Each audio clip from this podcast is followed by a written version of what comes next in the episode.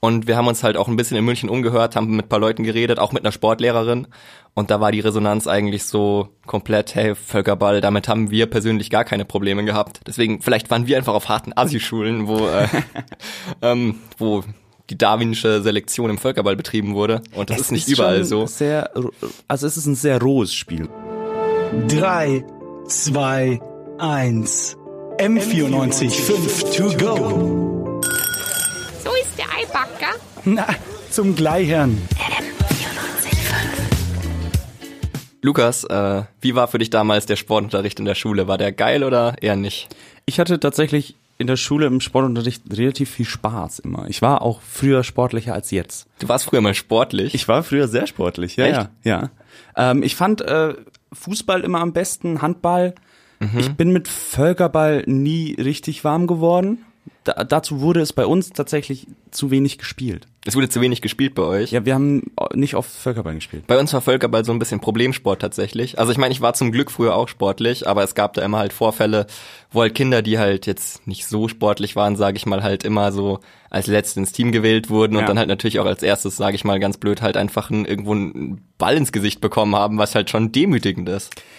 Ja, ähm, ich muss dazu sagen, ich war wahrscheinlich eher auf der Seite, die dann Kindern Bälle in die Fresse geworfen haben. Ja, ich leider auch, aber ich war halt als Kind auch scheiße empathielos, deswegen, ähm, Ja, wie man halt so als Kind ist. ja, leider. Was übrigens der Inhalt. Jetzt bin ich von meinem Stuhl abgerutscht.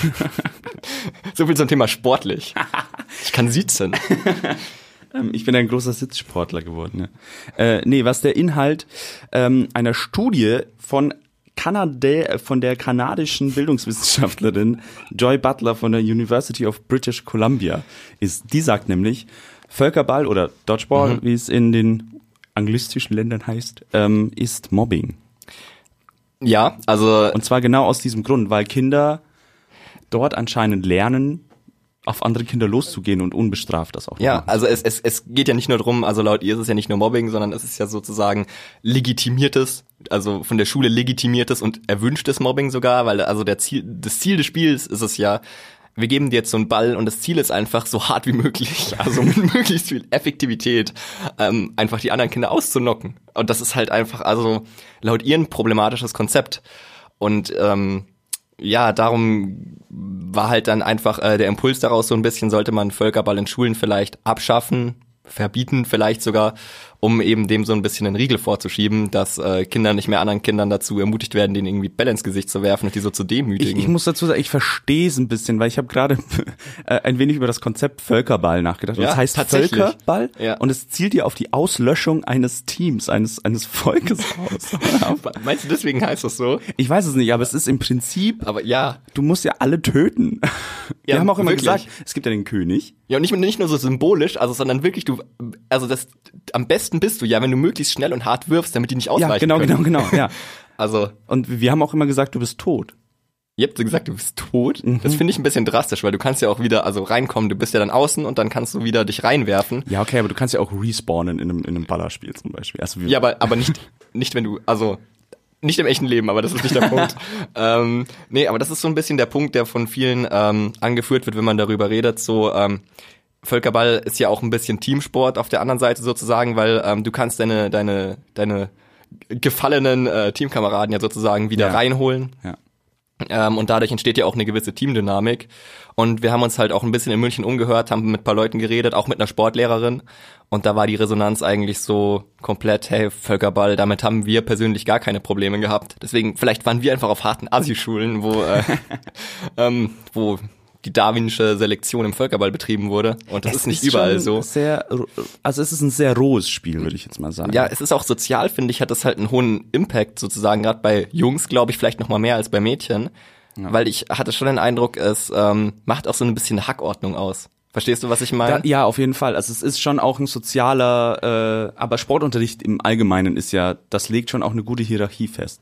Mhm, und das ist ja auch so ein, so ein bisschen der Punkt, an dass man sagt, im Grunde kann man diese Anschuldigung an fast alle Sportarten richten. Eben. Nur mit dem Unterschied halt, dass beim Völkerball halt diese physische Komponente noch mit reinkommt, dass man eben sagt, hey, also beim Fußball spielt man halt auf Tore gegeneinander und da Ja. fallen unsportliche Kinder jetzt nicht so ganz aus dem System, weil sie halt eben nicht aktiv ähm, mit Bällen bombardiert werden, sondern halt eben Aber, Ja. aber ist, ist der, also ist Ihr Punkt, dass es Mobbing ist gegen, gegen irgendwelche Schülerinnen Ja.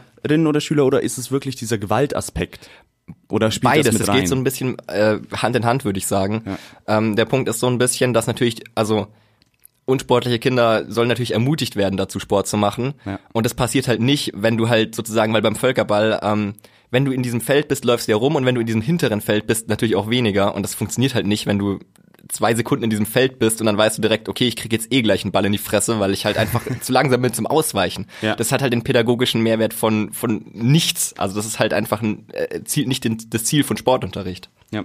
Jetzt hast du eben gesagt, dass es, äh, als ihr euch umgehört habt in München, dass es jetzt nicht, also ein bisschen harmloser einfach auch, auch ähm, als Ja. harmloser be betrachtet würde. Jetzt gibt's aber auch Stimmen, die das anders erleben, oder? Also Vor allem online hattet ihr einfach das. Pech oder Ja. das Glück, dass ihr nur positive Leute dann gefunden habt? Ja, das glauben wir so ein bisschen, weil wie gesagt, online war die Resonanz so ein bisschen, ich will nicht sagen, ich will nicht sagen 50-50, weil es war schon eher mehr pro Völkerball, aber es Ja. war schon deutlich ausgeglichener als jetzt tatsächlich in unserer ähm, Face-to-Face-Umfrage, die wir gemacht haben. Ähm, und da betonen eben viele, gerade online, dass sie eben fast schon ähm, traumatisiert und ausgegrenzt wurden halt früher im Sportunterricht eben durch Völkerball, weil sie halt eine Phase hatten, in der sie nicht so sportlich waren Ja. und dann halt eben sich gedemütigt gefühlt haben dadurch. Und ich bin ganz ehrlich, ich kann das ein bisschen nachvollziehen, wenn ich mich in die Situation so von diesen Leuten reinversetze. Ich jetzt auch und jetzt auch, wenn ich nochmal über dieses Konzept Völkerball und, und generell über das alles nachdenke, schon auch als Kind, ich habe da nie drüber nachgedacht. Nee, natürlich. weil ich, wie gesagt, auf der glücklicheren Seite war, ähm, dass mich das nicht so groß tangiert hat, was eigentlich wahrscheinlich vielleicht sogar das Schlimmere ist.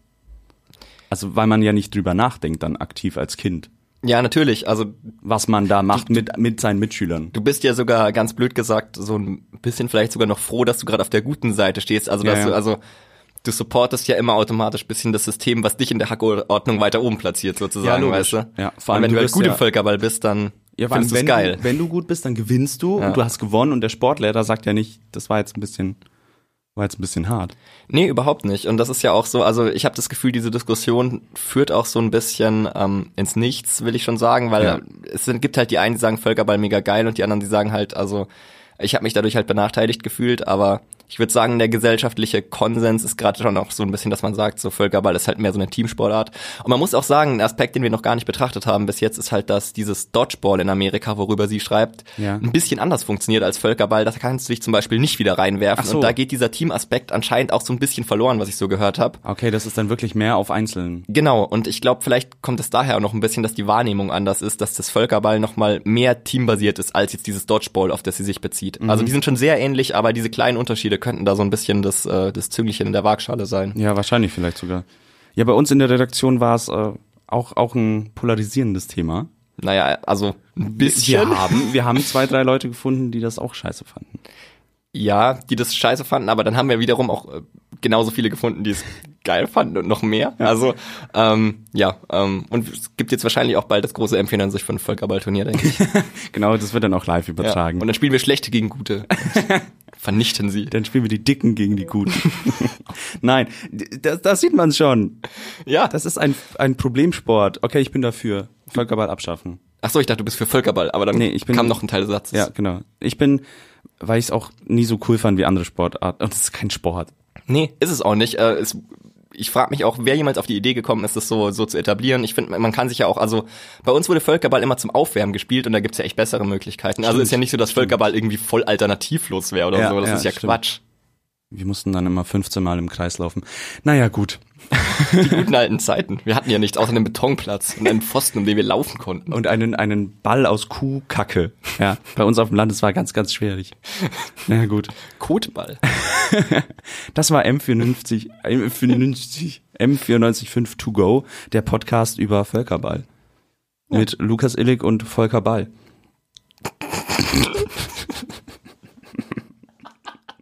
M94 5 to go.